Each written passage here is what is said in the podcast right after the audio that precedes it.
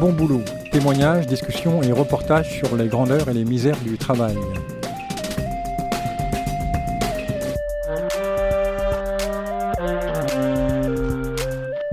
Y a-t-il des bons boulots? Qu'est-ce qui caractérise un bon boulot ou au contraire un sale boulot? Épanouissement, reconnaissance, insertion sociale, créativité, maîtrise d'un métier, sentiment d'utilité ou bien aliénation, émiettement du travail, perte de sens, management toxique, burn-out, dépression? Qu'est-ce qui fait la différence? Le travail lui-même, ses conditions d'exercice ou les possibilités offertes à une personne de s'y investir et d'y gagner une certaine autonomie. Le sujet est vaste et délicat quand il s'agit de témoigner. Nous parlerons métier et nous aborderons les, raisons pour lesquelles un individu s'épanouit dans son travail. Nous chercherons aussi à comprendre sous quelles conditions un bon boulot pourrait être dévalorisé et devenir parfois un sale boulot. Aujourd'hui, nous recevons Jérôme Sochuk, enseignant-chercheur à l'UBO. Bonjour Jérôme. Bonjour. Pourriez-vous euh, vous présenter en esquissant le parcours qui vous a conduit à exercer le métier d'enseignant-chercheur peut-être à partir, je sais pas moi, du, du master ou du, à l'époque c'était un DEA, peut-être, je sais pas. Et, voilà, peut-être après décrire les, les, modes d'appropriation du métier de chercheur. Déjà, le, début, le choix de, à un moment, vous décidez, parce que c'est, pas rien, hein, vouloir être chercheur, c'est beaucoup de travail, euh, peut-être moins d'argent que, qu'espéré, enfin bon. Alors, donc si on repart de ma formation en effet de fin de. Alors c'était pas un master à l'époque, moi j'ai eu... Ah si j'ai eu un master, parce que j'étais au moment du LMD, donc euh, j'ai commencé par un IUP, donc c'était un institut universitaire professionnalisé, et c'était à Besançon, et euh, c'était une formation qui était déjà pluridisciplinaire en, aménagement de l'espace euh, et environnement, donc urbanisme environnement. Et donc quand j'ai fini, donc là j'ai fini par une maîtrise et euh, quand j'ai, en effet, c'était au moment du licence, master, doctorat, donc il fallait faire un master pour. Euh, pour, euh, Après la maîtrise, refaire un master Voilà, pour, en fait, c'est qu'à l'époque, ça s'arrêtait bac plus 4. Et au moment de la réforme, ils nous incitaient fortement à, avoir un bac plus 2 pour la suite. Donc j'ai fait un, un master 2 en, plutôt orienté biodiversité à Rouen. Et je dois dire qu'à ce moment-là, je ne percevais pas forcément trop ce que c'était le monde de la recherche. Alors quand on est à l'université, on voyait quand même voilà, nos enseignants qui étaient des chercheurs. Mais euh, voilà, à travers mes études, j'ai pas trop. Alors, quand j'ai fait mon master 2, là, j'ai vu, j'ai commencé à voir, parce que j'ai dû faire un mémoire bibliographique et puis le, des stages peut-être un peu plus dans la théorie. Et euh, c'est suite à mon, stage de master 2, surtout euh, que j'ai fait au Pays de Galles, où là, j'ai sur la conservation d'espèces protégées, des, des des sortes de pissenlits endémiques que j'ai eu un peu cette. Euh, donc, ça s'appelait Tim Rich, mon maître de stage, qui m'a un peu initié à ce monde de la recherche, un peu de la. voilà, de la, cette envie. Alors, lui, il voulait décrire toutes ces espèces endémiques, il découvrait des nouvelles espèces, il était vraiment passionné. Il travaillait beaucoup dans les herbiers, les collections de, plantes. Et euh, ça m'a donné envie, ouais, c'est vrai que je le voyais, lui qui était passionné, euh, ça m'a donné envie d'aller un peu plus loin. Donc, Là, vous êtes plutôt en biologie? Alors plutôt, alors ma formation était, euh, j'ai fait une première année de biologie, donc c'était un DUG à l'époque, mais équivalent d'une licence 1. Et après, je me suis orienté dans une formation plutôt aménagement et environnement, avec une option gestion des espaces naturels. Et donc j'étais entre la géographie et la biologie. Et, donc quand j'ai commencé après euh, à rentrer dans la recherche à travers la thèse, euh, j'ai postulé une thèse qui était sur la restauration écologique donc qui était à la fois qui porte sur euh, l'écologie, la biodiversité, mais aussi sur l'aménagement du territoire, parce que restaurer des milieux dégradés par les activités humaines. Donc je suis dans la discipline qu'on appelle l'aménagement de l'espace et l'urbanisme. Donc c'est une discipline qui est sur les activités humaines, décrire les espaces, les activités humaines, et comment les gérer aussi les activités humaines en fonction de pour moins dégrader l'environnement si possible. D'accord, oui. Votre thèse a été financée? Alors j'ai eu la chance, moi en fait j'ai postulé, donc c'est vrai qu'il y a c'est peut-être peut-être de plus en plus courant maintenant, mais j'ai vu une offre, une, comme une offre d'emploi, et euh, j'ai postulé à cette offre à Brest. Donc je connaissais pas du tout l'université de Bretagne occidentale avant d'arriver ici, et euh, eh ben je, je, suis je suis venu faire un entretien et, et j'ai été sélectionné. Euh, donc je suis arrivé sur une thèse financée par la région Bretagne. D'accord. Sur trois ans. Dans la foulée, vous avez eu le poste d'enseignant-chercheur? Alors non, alors, dans la... alors j'ai eu un poste à la fin de la thèse, donc j'ai fini ma thèse en 4 ans. C'est vrai qu'une thèse c'est plutôt 3 ans, moi j'ai fini en 4 ans parce que j'avais des, des terrains d'études où je devais faire des suivis écologiques sur des sites comme la Pointe du Rat par exemple. Et, euh, et, à la fin, euh, j'ai eu l'opportunité de faire un poste d'ATER, donc c'est attaché temporaire d'enseignement et de recherche, une sorte de maître de conférence euh, contractuel. Et donc ça m'a permis de vraiment rentrer dans l'équipe, dans le labo et une équipe d'enseignants, même si pendant la thèse j'avais déjà fait un peu d'enseignement. Et après, j'ai eu des contrats, des contrats qu'on peut appeler des post-doctorats. Et après, j'ai eu un contrat à l'INRA à Rennes, et avant de revenir à Brest, euh, j'ai eu la chance d'avoir un poste de maître de conférence qui, euh, qui était ouvert au concours et j'ai, été retenu en 2013 maintenant, ça commence à faire. D'accord, ouais, beau parcours. Euh, oui, peut-être pour entrer dans le, dans le vif du sujet, pourriez décrire une, une recherche que vous faites actuellement en posant peut-être une hypothèse, les moyens d'investigation et les moyens financiers aussi peut-être, s'il y en a, j'espère et peut-être l'équipe dans laquelle euh, vous faites ce travail? Alors d'abord, pour parler d'équipe de recherche, c'est vrai que la recherche se fait dans des laboratoires de recherche. Donc moi, quand je suis arrivé en 2013, je suis rentré dans l'équipe de recherche géo-architecture, euh, qui est une équipe vraiment en aménagement et urbanisme. Et depuis, euh, ça fait deux ans maintenant, j'ai changé de laboratoire, je suis dans l'équipe de sociologie de Brest. Et euh, ce changement, il vient notamment au, fait que j'ai un peu évolué d'objet d'étude. Avant, je travaillais plus sur les écosystèmes, leur dynamique, leur changement, leur restauration. même si je travaille toujours sur cette question, là, depuis quelques années, je me suis un peu recentré sur les questions de, transition écologique, euh, notamment dans, l'aménagement, et voir quels sont les leviers, les freins aux transitions. Et donc, actuellement, je travaille sur un projet qui est financé par la région Bretagne, euh, qui s'appelle Fabrique des mobilités durables en Bretagne et euh, c'est un projet recherche-société. Alors, euh, en termes méthodaux, ce qui est imposé, c'est de travailler avec un acteur de la société. Donc là, on travaille avec une association qui s'appelle le, Lieu Dit, euh, qui est un acteur des transitions, et pour développer donc des, connaissances sur les, leviers et les freins. C'est une association brestoise, c'est ça? Oui, qui est basée à Brest et qui travaille à l'échelle du pays de Brest. Et, et donc, on travaille avec eux. Alors, eux, ils ont, développé un outil qui s'appelle la fresque des possibles, qui est assez intéressant. Ça fait des ateliers un peu collectifs pour réfléchir euh, notamment au mode de déplacement et voir les, surtout quelles sont les initiatives locales. Donc, fresque des possibles dans le sens qu'il y a déjà beaucoup de choses qui se font. Et c'est intéressant de savoir sur les territoires, c'est quoi les possibles, c'est quoi. Et quand on travaille avec des personnes, alors ça peut être tout public, ça peut être des, euh, des, habitants ou des élus ou des techniciens, déjà de savoir ce que eux connaissent, euh, c'est déjà très intéressant pour, euh, pour, pour, en quelque sorte montrer aux autres qu'il y a des choses faciles à faire. Et donc dans le cadre du travail de recherche, on s'appuie un peu sur cet outil pour inventorier toutes les initiatives existantes en termes de, de, mobilité durable, notamment dans le domaine du vélo, de l'autopartage et du covoiturage. Donc ça c'est une partie assez appliquée en fait où on veut mettre en place un réseau, mieux connaître les acteurs et essayer de à terme qu'il y ait plus de, services en mobilité durable euh, à l'échelle locale et à l'échelle de, la région aussi. Une question qui me vient immédiatement, euh, c'est euh, vous êtes le scientifique objectif, il regarde. Mmh.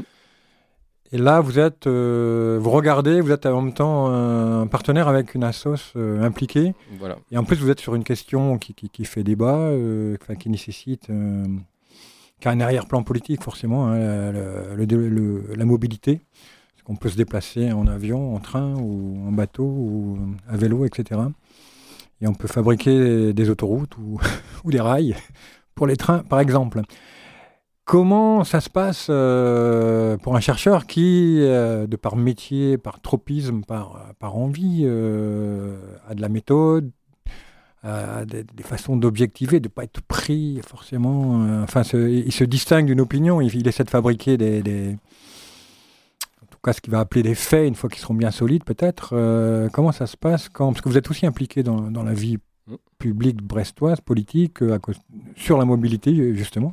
Vous avez, vous avez été le président de à pied à Brest en vélo. Donc comment ça se passe euh, Quel, quel garde-fou vous vous donnez Comment Ou alors peut-être c'est une mauvaise question, je ne sais pas. Est-ce qu'il y a un problème ou il n'y a pas de problème pour à la fois être impliqué et observant? Bah, disons qu'il y a, je pense que c'est une très bonne question parce qu'on n'est jamais euh, neutre. Même le chercheur le, plus rigoureux, on part toujours de, quelque part, de quelque chose. Et je pense que c'est aussi, euh, bah, ce qui est important, c'est de le dire en fait. Quand on est chercheur, mais qu'on a déjà, en effet, peut-être euh, une expérience, un passif et, et peut-être des convictions, eh ben, il faut juste le dire et, le clarifier dans la méthodologie. Et je pense que, par exemple, on a fait une étude sur l'autopartage et je suis moi-même, euh, je pratique l'autopartage. Donc au final, je pars pas, je suis pas un chercheur nudge, je suis un chercheur euh, qui pratique. Et donc dans l'article, un article qui a été accepté dans une revue, on l'a tout simplement mis en préambule qu'au final, euh, les entretiens qu'on a réalisés, on les a fait nous, qui nous sommes, d'où on partait. Et après, on a fait des entretiens, en revanche, avec des personnes qu'on ne connaissait pas. On a essayé de, justement, on était plusieurs à faire les entretiens, ce qui permettait d'éviter justement de Mmh. biaisé un peu par une approche d'une de, personne qu'on connaît déjà. Donc on a réussi à avoir une, voilà, une vingtaine d'entretiens avec des, cas locaux et des cas euh, au niveau national, avec l'idée justement de poser des questions euh, de la même manière. Donc on fait des entretiens avec un guide d'entretien, donc on essaie d'avoir à peu près les, mêmes questions que toutes les personnes, et après dans l'analyse, on essaie justement de... Bah voilà, de de ne pas garder que ce qui nous arrange, mais essayer de, montrer les, justement c'est quoi les, événements invariants qu'on retrouve dans l'ensemble des. Sans, sans, vouloir mettre des choses en avant. Par exemple, quelque chose d'assez euh, intéressant et aussi de démontrer avec la bibliographie, de, de mettre en avant qu'il y a des. On part pas de rien, il y a déjà eu des recherches, il y a déjà des questions qui se posent. Donc, les hypothèses qu'on avait, nous, sur l'autopartage, c'était de savoir, euh, dans le cadre de l'autopartage entre particuliers, donc c'est quelque chose d'assez euh, d'assez précis, hein, c'est pas l'autopartage via des, des plateformes commerciales, là, c'est entre personnes. Euh, eh bien, dans pourquoi ces personnes se mettent à faire de l'autopartage, quels sont les, les, événements, par exemple, qui déclenchent, et aussi de réfléchir, on avait fait ça dans le cadre d'un dossier sur les transitions écologiques, vraiment réfléchir, mais c'est quoi vraiment l'effet euh, en termes de transition écologique de l'autopartage Parce qu'il y a des effets positifs, mais il y a potentiellement aussi des effets négatifs, on parle souvent des effets rebonds, et au final, le fait de partager un véhicule, c'est intéressant, c'est une, une nouvelle manière de faire, mais est-ce que c'est vraiment euh, positif d'un point de vue écologique? Ça, à la fin de l'article, on a dit qu'on n'a pas réussi à le démontrer parce que. Parce que c'est aussi euh, un usage de la voiture. Tout à fait. Et au final, si au final le partage du véhicule, c'est au final euh, maintenir des véhicules en circulation qui sinon auraient pu disparaître, c'est. En fait, peut-être qu'il faut qu'on fasse attention. Le partage des véhicules, ça peut être aussi ça peut inciter des gens, surtout quand j'ai rencontré une personne d'un groupe qui loue des voitures, et et sa clientèle principale, euh, c'était en fait des personnes qui n'avaient pas de véhicule. Donc au final, on se rend compte que l'autopartage, au final, ça incite peut-être des personnes à plus à rouler qu'avant. Donc au final, il n'y a pas que des effets positifs ou négatifs, il faut être mesuré. Ouais, c'est compliqué, ouais, faut savoir. En même temps, peut-être ils font ça pour vendre leur voiture. Non, c'est que tout simplement, ça marche mieux de faire de l'autopartage dans un secteur ou de centre-ville où les gens n'ont pas de véhicule. C'est normal, il y aura plus d'usagers. Oui, oui. C'est pour la, viabilité économique du système, on a besoin d'avoir des usagers réguliers. Et une personne qui n'a pas de véhicule, elle aura plus de chances d'utiliser le, véhicule qu'une autre personne. En fait, si je résume euh, la réponse à ma question sur euh, engagé, pas engagé, il y a, la tradition euh, sociologique ou en géographie, il y a l'inscription dans une communauté de chercheurs, une collectivité de chercheurs, et il y a vous vous situez, vous commencez par vous situer. En 68, on disait d'où tu parles, camarade. C'est, on demande ça aux chercheurs, euh, d'accord. Et, là, on peut être solide, ouais, sur euh, la façon d'avancer. Euh, donc, et puis, ouais, vous en êtes un état des lieux actuellement. Il y a, ce serait quoi la deuxième étape État des lieux de, des acteurs impliqués, de, de comment ils opèrent? Ah, dans le projet. alors. Actuellement, bah, on, fait des entretiens aussi sur l'autopartage, sur le covoiturage et le, vélo. Donc, on est en train d'analyser ces données-là aussi. Euh, ce qu'on aimerait, c'est réfléchir à c'est quoi le, meilleur mode d'organisation euh, pour rendre justement des, des, services efficaces. Donc, on est en train d'expérimenter justement avec des associations, avec des acteurs, la constitution d'un collectif avec une, possible mise en action. Donc, euh, dire que ce ne serait pas juste un collectif de réflexion, mais un collectif qui pourrait proposer des services, qui pourrait proposer de l'accompagnement. Donc là, on serait à la fois en effet dans le, chercheur qui, va observer, mais aussi qui met en place des solutions. et ça, c'est quelque chose d'assez particulier à, ma discipline, donc qui est l'aménagement de l'espace et urbanisme, qui est une discipline qui est à la fois dans la recherche, mais aussi dans l'action. On parle de recherche-action, et on s'inspire du coup de, de, ces actions aussi comme pour avoir des éléments pour la recherche. Et donc là, il y a une troisième identité qui apparaît. On, verra d'autres, mais il y a celui qui est objectif, celui qui s'implique, et il y a l'ingénieur. Enfin, il y a, il y a quand même un objectif euh, pratique qui, qui, caractérise les ingénieurs en général. Ils ont des projets, ils les réalisent. Euh. Alors, quelle serait la différence entre un, ingénieur et un chercheur. Dans le domaine de l'écologie, peut-être, ou enfin dans, le domaine de recherche que vous connaissez. Question est compliquée, puisque. mais après, je pense qu'on on est de fait. alors, j'ai eu il n'y a pas longtemps une formation sur justement la différence entre un, un docteur et un ingénieur. Donc on a pu justement poser ces questions. Donc je pense que la, grosse différence entre l'ingénieur et le, et le chercheur, c'est que l'ingénieur, il, va, il est obligé de trouver une solution en quelque sorte. Il va faire tout en sorte pour trouver une solution. Euh, limite, il va jamais dire qu'il n'y a pas de solution. Voilà. Que le chercheur, il a, il a cette chance de, de pouvoir se dire à un moment, euh, ah bah oui, ce que je dis au final, voilà, les, résultats ne vont pas dans mon sens, c'est pas grave. c'est ce qui peut lui éviter les raccourcis, par exemple. Voilà, il est, il a priori, il n'a pas d'obligation de résultat. Enfin, il peut avoir une obligation de publication, mais on peut, même si c'est compliqué, mais on peut publier des résultats qui vont pas dans son sens. voilà, donc on a une certaine liberté. Je pense que voilà, on a le temps long aussi. L'ingénieur est peut-être plus dans l'obligation de résultat, de, de, mettre en place des produits qui fonctionnent. Donc on a, mais c'est vrai que des fois, surtout dans, les, dans les objets que je, sur lesquels je travaille, on se retrouve dans des postures de, de faire. on est dans, dans fabriquer des, nouveaux espaces, fabriquer euh, potentiellement des solutions. Donc on, est quand même assez proche. Hein. D'ailleurs, le, diplôme que, que j'avais euh, à l'époque à l'IUP à Besançon s'appelait ingénieur maître. Il voulait créer justement une sorte de diplôme hybride entre des diplômes universitaires. Et donc on est, on est depuis longtemps justement dans cette idée de il faut un peu rapprocher le, monde universitaire du monde un peu de, des ingénieurs. Alors, euh, c'est vrai qu'en France, on a aussi une culture assez particulière, particulière sur les ingénieurs. Hein. C'est vrai que c'est des, grands corps de métier qui sont. D'ailleurs, le, doctorat est beaucoup moins reconnu euh, en France euh, que dans les, que dans d'autres pays parce qu'il y a cette culture de, l'ingénieur des grandes écoles qui est très présente. Ils deviennent financiers aujourd'hui. Enfin, peut-être plus aujourd'hui, remarquez, mais. Mm. Sur le temps long, on y reviendra, parce que pour vous, c'est un critère de recherche. Euh, or, le temps long, avec les modes de financement de la recherche, peut parfois être euh, attaqué d'une certaine manière. Et il y a une autre identité encore euh, qui caractérise votre métier, parce que vous êtes chercheur, mais enseignant-chercheur. Enseignant-chercheur au, sein d'une université à l'UBO. Alors, quelles sont les autres tâches qui, s'ajoutent à celui de, chercheur, porteur de, porteur de projet et chercheur? Alors au final, depuis que j'ai commencé à rentrer en recherche, on va dire, c'est je pense avec ma thèse, j'ai déjà fait un peu d'enseignement pendant ma thèse. J'ai eu quelques années quand j'étais postdoc ou, euh, ou ingénieur de recherche à l'INRA où j'ai pas fait d'enseignement. C'est vrai que donc j'ai quasiment fait de l'enseignement, sinon euh, depuis que j'ai commencé mes activités de recherche. Donc c'est vrai que c'est une dimension très présente euh, dans ce métier hein, de, de maître de conférence enseignant-chercheur. Euh, disons qu'on doit faire, on a un service de minimum 192 heures par an.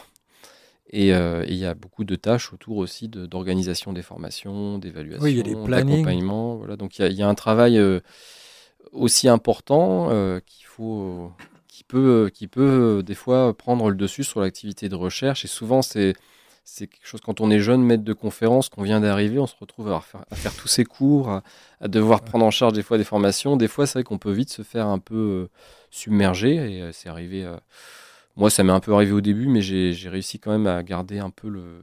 Je pense que j'ai conservé quand même un équilibre plutôt, plutôt satisfaisant entre la partie recherche et enseignement, même si évidemment on aimerait toujours avoir plus de temps pour la recherche, mais pour l'instant, ça va à peu près, je dirais. Parce que j'ai déjà discuté avec un chercheur de l'école des hautes études où il disait que il est plus chercheur aujourd'hui et il dit qu'il peut euh, réparer le toit de sa grange sans culpabilité le dimanche. Parce que là, vous êtes loin des 35 heures. Bon, tout le monde le sait, j'imagine, c'est le sort des métiers passion, mais enfin, il y a peut-être une limite. Bah, après, il y a. moi, par exemple, j'ai eu un enfant pendant ma thèse. Euh, certaines personnes disent c'est impossible.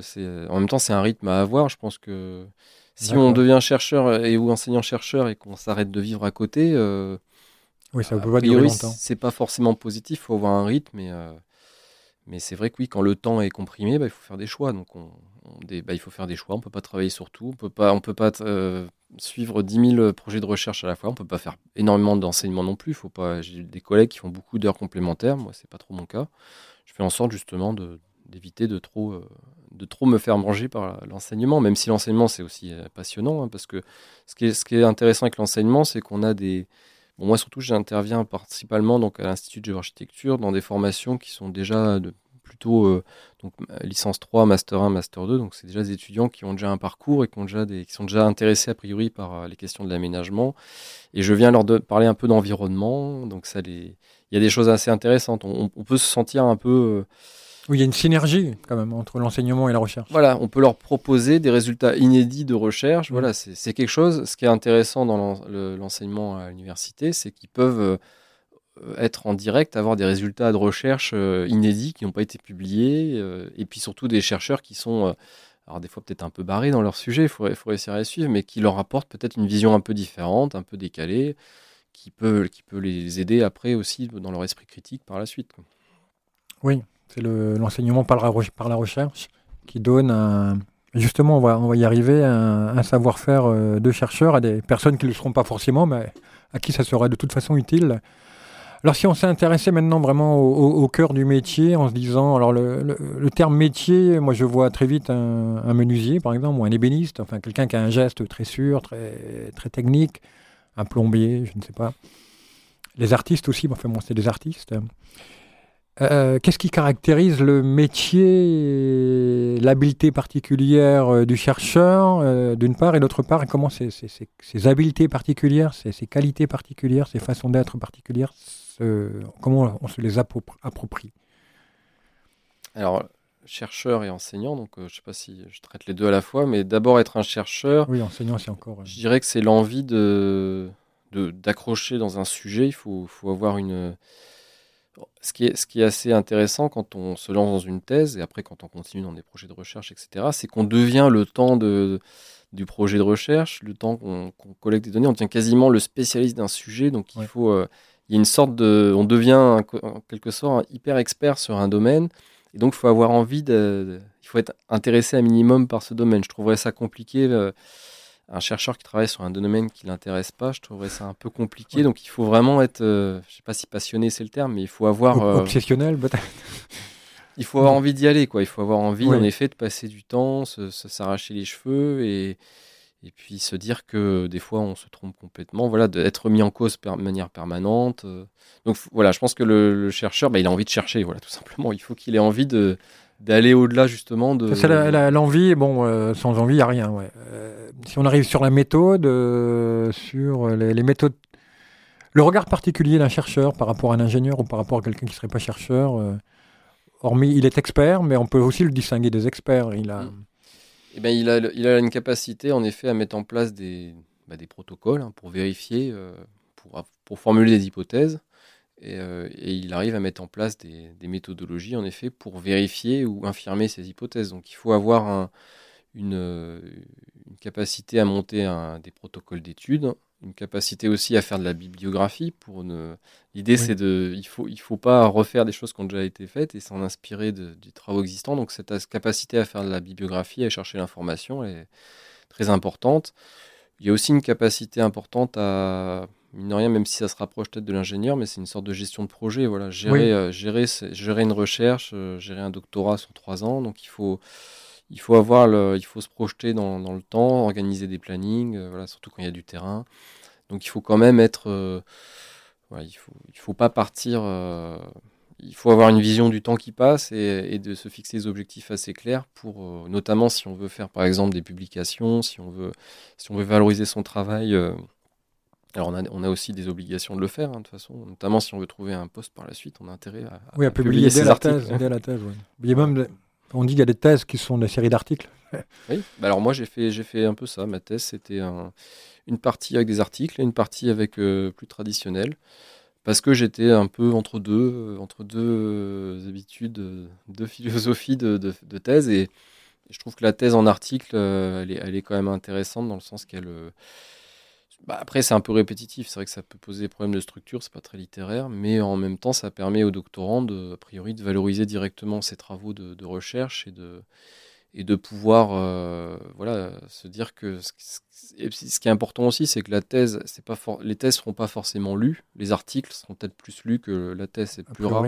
C'est plus rare d'aller euh, chercher au fond d'une thèse que des articles, alors surtout si on les publie au niveau international on sait que ces résultats de ces travaux de recherche, ils seront diffusés, donc ils contribueront plus à faire peut-être avancer des savoirs, avancer des, questions, qu'une thèse qui va rester. Alors même si les thèses aujourd'hui sont plus faciles d'accès, quoi, mais euh, si c'est en français déjà, bah, ce sera limité à la, aux, francophones. Euh, Oui, aujourd'hui la question semble ne plus se poser, malheureusement la plupart des gens disent on peut publier en anglais parce que c'est la langue euh, qui est lue, quoi. Bah, je pense qu'il faut faire les deux. Moi, je pense que le, on peut faire les deux. La question, c'est surtout de se dire, euh, moi, je, moi, je publie de. C'est vrai que j'ai publié au début plutôt dans des revues anglophones, et maintenant, c'est vrai que j'ai plus tendance à me retourner vers du francophone. Alors peut-être parce que aussi euh, c'est peut-être plus facile. il y a aussi le. c'est vrai que les articles en anglais, bah, il faut il faut les faire. C'est c'est mine de rien, bah, c'est quand même du, du, boulot. Et surtout, alors moi, je je, pense aussi que c'est la dimension diffusion des savoirs, parce que si, quand on travaille surtout, euh, dans, le cas, dans mon cas, je travaille souvent avec des acteurs locaux du territoire, et au final, quand on leur dit Ah bah, j'ai ce travail qu'on a fait ensemble, on l'a valorisé dans une revue internationale, vous pourrez aller. Ils diront pas, quoi. Que si c'est un, déjà, si c'est un travail. Euh, oui, s'ils la trouvent en anglais, ouais, Si c'est une revue francophone, on a déjà plus de chances que ce travail diffuse en local. Mais il faut mm. faire les deux. Je pense qu'il faut faire du, du, local, et, enfin du francophone et, et l'anglophone, on est obligé on, voit, on voit le paysage là déjà, on voit une université, un laboratoire, des revues, euh, des collègues, euh, un terrain. quel autre interlocuteur euh, vous rencontrez quotidiennement, vraiment dans le quotidien, dans vos recherches, dans votre boulot d'enseignant-chercheur, quand il faut réserver une salle, quand à l'université eh ben évidemment, il y a toutes les fonctions support à l'université. Hein. C'est vrai que tous les, personnels administratifs sont super importants dans, le fonctionnement de, des recherches, euh, mais aussi de l'enseignement. Hein. Après, ce qui est le souci qu'on a, c'est que, par exemple, moi, j'ai, pour l'instant, j'étais dans des laboratoires où on n'avait pas beaucoup de, on n'a pas beaucoup de personnel en fait pour euh, nous aider dans, nos travaux de recherche. On a juste un secrétaire. Alors que d'autres laboratoires, on notamment les, grands labos. Moi, c'est vrai que je suis dans un petit labo. Je suis plutôt dans des petits laboratoires où il n'y a pas beaucoup de. D'être quoi Équipe d'accueil Équipe de. Équipe d'accueil, ouais. c'est déjà, déjà d'être classé. Oui, oui. En même temps, ça s'appelle. Alors maintenant, ça s'appelle unité de recherche. D'ailleurs, c'est équipe d'accueil. A priori, ça, ça, aurait disparu. Ah d'accord. Bon. Parce que les, oui, c'est plus reconnu. Euh, donc maintenant, il y a les UMR et les autres, donc les unités mixtes de recherche CNRS, qui elles sont, plus, euh, ont plus de moyens et ont des chercheurs à temps plein. C'est vrai que la différence, c'est dans les équipes d'accueil, souvent il n'y a que des, enseignants-chercheurs, donc déjà qui ont moins de temps euh, sur la recherche. Et pour revenir au personnel, euh, voilà, au personnel administratif, c'est vrai que ça peut être vraiment la réussite. Un projet de recherche peut dépendre justement de la capacité d'un personnel administratif à, à, trouver les bonnes solutions. À, à commander les bons matériaux. Voilà, c'est vrai que des fois, quand on est dans un travail de recherche, on a c'est justement le chercheur, il peut pas être tout. Quoi. Il, peut, peut pas être à la fois chercheur et être bon en, en bon de commande, en, même en gestion voilà, de logistique. Euh, donc il y a vraiment besoin d'avoir euh, derrière des, des, personnes pour nous aider. Des équipes solides avec, ouais, ouais. encore pouvoir les payer aussi ça peut amener à la question suivante, qui est les, grandes évolutions, parce que de plus en plus les, chercheurs, on parlait du long terme, mais euh, sont sur des financements plus courts, plus courts que, avec la contractualisation. Euh, ça a commencé avec ce qu'on appelait le processus de Bologne, où euh, maintenant, pour chercher, pour avoir de l'argent, il faut faire des, contrats. Ouais. Ça, ça a d'abord pesé sur les administratifs, comme disait un, un autre chercheur. Comment vous vous caractériseriez-vous cette évolution euh, avec ses intérêts éventuels, enfin ses intérêts s'il y en a, il y, en a sans doute peut-être, je ne sais pas, et là où ça peut poser problème pour euh, le travail de la recherche. Alors déjà, la, chance qu'on a, et moi je me rends compte que j'ai, c'est que déjà j'ai un poste euh, permanent. Voilà. Vous, vous êtes permanent. Voilà. Donc déjà, Mais sur votre contrat de recherche, euh, enfin je le sais, il y, a, des gens qui ne sont pas permanents. Il y en a. Donc déjà, la, chance qu'on a en tant qu'enseignant-chercheur, même si on a un demi-temps de recherche, et eh ben, c'est comment on n'a plus à se poser cette question de, euh, voilà, de, bah, que j'ai eu euh, au début, hein, quand j'étais contractuel, de... Voilà, donc le fait de mine d'être titularisé et d'avoir un peu de temps long, c'est quand même, c'est quand même riche. Donc après sur le, court temps des, des projets, euh, oui, c'est sûr que c'est déjà le temps qu'on passe à monter le projet. Hein. c'est vrai qu'on se retrouve euh, dans les compétences, j'en parlais tout à l'heure, hein, monter des projets, gérer des projets. On se retrouve, euh, alors c'est pas forcément ce qu'on attend d'un chercheur d'être dans du montage de dossiers administratifs. donc ça, c'est vrai que ça prend du temps et souvent c'est décevant parce qu'on passe du temps pour monter des dossiers de financement qui ne fonctionnent pas toujours.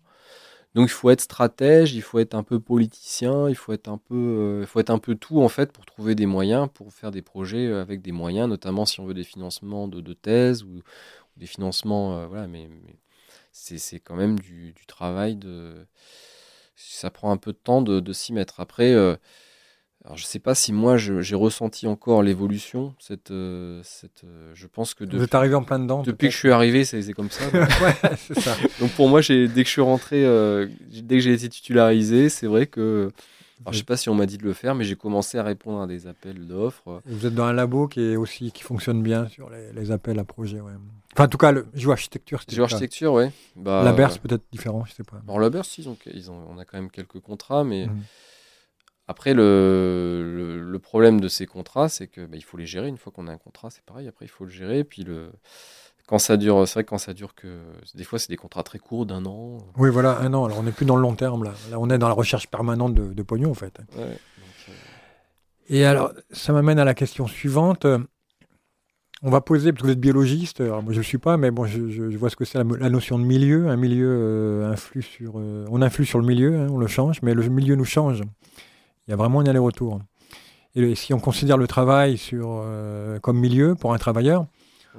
on voit bien que le milieu euh, fait évoluer quelqu'un, euh, voire parfois l'atteint, enfin, peut être dangereux pour lui. Je sais pas, la maladie, les, maladies professionnelles, par exemple. Mmh.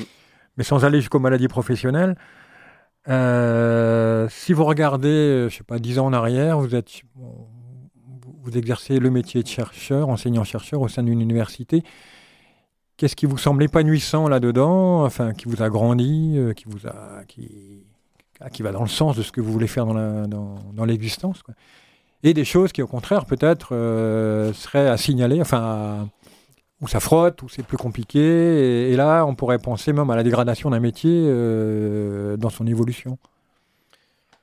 Alors pour commencer par l'épanouissant, alors c'est vrai que moi j'ai eu des, comme tout le monde, on a toujours des phases aussi où on est plus motivé. Euh, on a, voilà, on a notamment en, lien avec les, projets de recherche et aussi avec les collègues. Hein. C'est vrai que il faut, mine de rien, le, travailler dans un labo, ça veut dire travailler avec des collègues, ça veut dire il faut, bien s'entendre.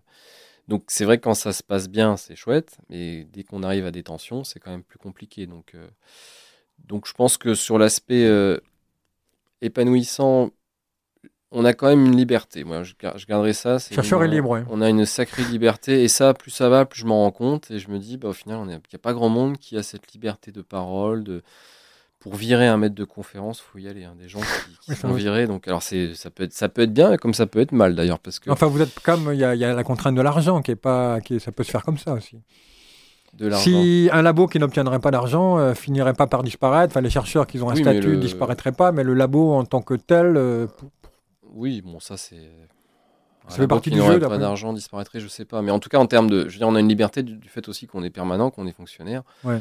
On a une sacrée liberté et puis. Euh, qui, est normale d'ailleurs, qui est juste, enfin qui est nécessaire. Alors qui est nécessaire, mais qui est pas, qui je pense, il n'y a pas grand monde. Je pense que tout le monde n'est pas conscient de cette liberté. Je pense qu'il faudrait peut-être d'ailleurs euh, plus. Euh, alors c'est pas pour autant qu'il faut, faut, dire tout et n'importe quoi, mais mais en revanche, on est dans un système, pour aller sur l'aspect plus négatif, on ne ressent pas cette liberté, cette démocratie notamment. Je trouve que l'université est censée être un, espace euh, très démocratique, un espace de débat interne, un espace justement qui est censé être exemplaire. Et on est bien loin, je trouve, de cette exemplarité, notamment, euh, voilà, si on parle d'écologie. Moi, je suis, euh, je suis atterré de voir à quel point l'université est en retard alors je suis très content parce que depuis quelques semaines, on vient d'avoir le tri du papier dans mon bâtiment. J'ai vu que vous répariez les vélos aussi des autres. Voilà, alors c'est très sympa. mais, voilà, mais il faut, il faut, et ça, ça vient pour le coup, les instances d'université ont du mal à, enfin localement, je connais pas toutes les universités, mais je connais quand même mieux celle de. C'est une grosse machine qui peut être un peu lente. Oui, ça, puis y a, et puis devient kafkaïen peut-être même. Et puis on a, on a des, je trouve un peu paradoxal, c'est qu'on a des, on est censé être euh, enfin je dirais pas euh, sachant, mais euh, voilà, censé être des universitaires qui connaissent des choses, etc. Donc on, a l'impression que les solutions devraient partir de là, déjà en montrant en local, donc comment être euh, exemplaire sur l'aspect écologique, comment être exemplaire aussi en termes de RH, voilà, de, gestion du, personnel. Moi, ce que j'ai découvert à l'université, c'est la violence, la violence de l'administration. Alors, je ne connais pas forcément d'autres administrations, mais il y a une, je trouve, beaucoup de violence dans les rapports humains, dans, les, dans le management des personnes. Peut-être le mot management, c'est pas le bon mot, mais, mais, mais dans, le, dans, le, dans le fonctionnement, justement, avec des personnes qui se, qui se retrouvent avec des, des, boulots précaires sans explication du, devenir, voilà, qui, qui se retrouvent du jour au lendemain euh, sans savoir ce qu'ils vont faire après. Voilà, y a, on n'est pas, on n'est pas bon, en tout cas, j'ai l'impression, euh, à mm. l'université sur ces aspects-là. Et à la fois avec le personnel précaire, voilà, les gens qui sont, qui sont moins. Mais même ceux qui sont en poste, euh, oui, oui, il, y a beaucoup de souffrance parce que des personnes se retrouvent un peu dans des placards. Et, on n'arrive pas à mettre en place, mais comme dans toute organisation, j'ai l'impression qu'il n'y a pas de dispositif efficace pour euh, détecter les problèmes, euh, trouver des solutions, euh, essayer de faire de la médiation, par exemple. Voilà, moi, en tout cas, j'ai été confronté à des, soucis de, de, voilà, de conflits. Et il n'y a pas. Voilà, la seule solution, c'est de partir. Voilà, les, gens, en fait, quand ils ont des problèmes, même dans les cas de harcèlement, hein, de harcèlement sexuel, il y a des cas qui existent. En fait, ce qu'on fait, souvent, on, éloigne les victimes. Voilà, et en fait, les, ceux qui mmh. sont les agresseurs se retrouvent toujours protégés parce que souvent ce sont ceux qui ont des postes à plus forte responsabilité. Et à l'UBO, clairement, il y a, y a, de ça. C'est qu'au final, les gens qui ont des problèmes, en fait, c'est, c'est toujours celui qui est la victime qui se retrouve euh, dans un autre service ou euh, donc il y a, y, a, y a, quand même beaucoup de souffrance euh, dans ce milieu, j'ai l'impression. Et bon, après, je me suis un peu rapproché du monde syndical dernièrement que je oh, connaissais pas. Vous êtes impliqué dans le monde syndical aussi à l'université? Oui, voilà, je me suis mis dans un syndicat récemment bah, parce que justement, j'ai trouvé que c'était une instance très intéressante pour parler de cette question. De, voilà, du, du c'est quoi les les, euh, déjà pour comprendre comment ça marche, parce que c'est tellement compliqué aussi les instances de l'université que déjà le, d'être dans un syndicat, ça permet de mieux comprendre. Là, il y a des élections professionnelles en ce moment, par exemple. Enfin, ça sera passé peut-être au moment de l'émission, mais mais euh, alors déjà pour voter c'est très compliqué. Là, j'arrive pas à voter en ligne.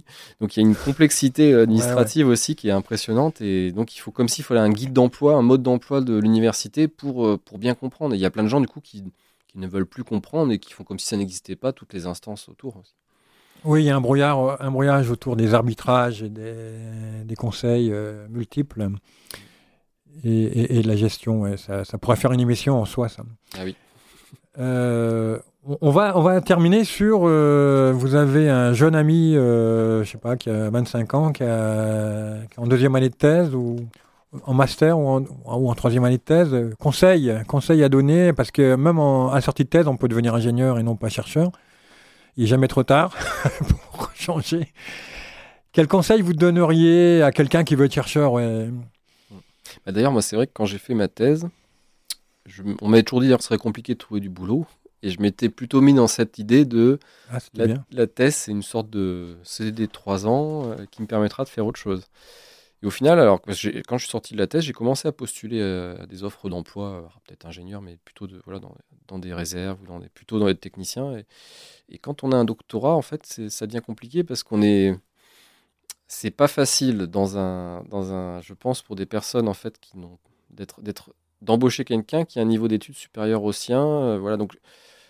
Donc, je pense que s'engager dans une thèse, c'est aussi, ça va, c'est quelque chose qui va donner une, une connotation quand même à sa carrière qui est pas anodin. Ça peut fermer des euh, voies.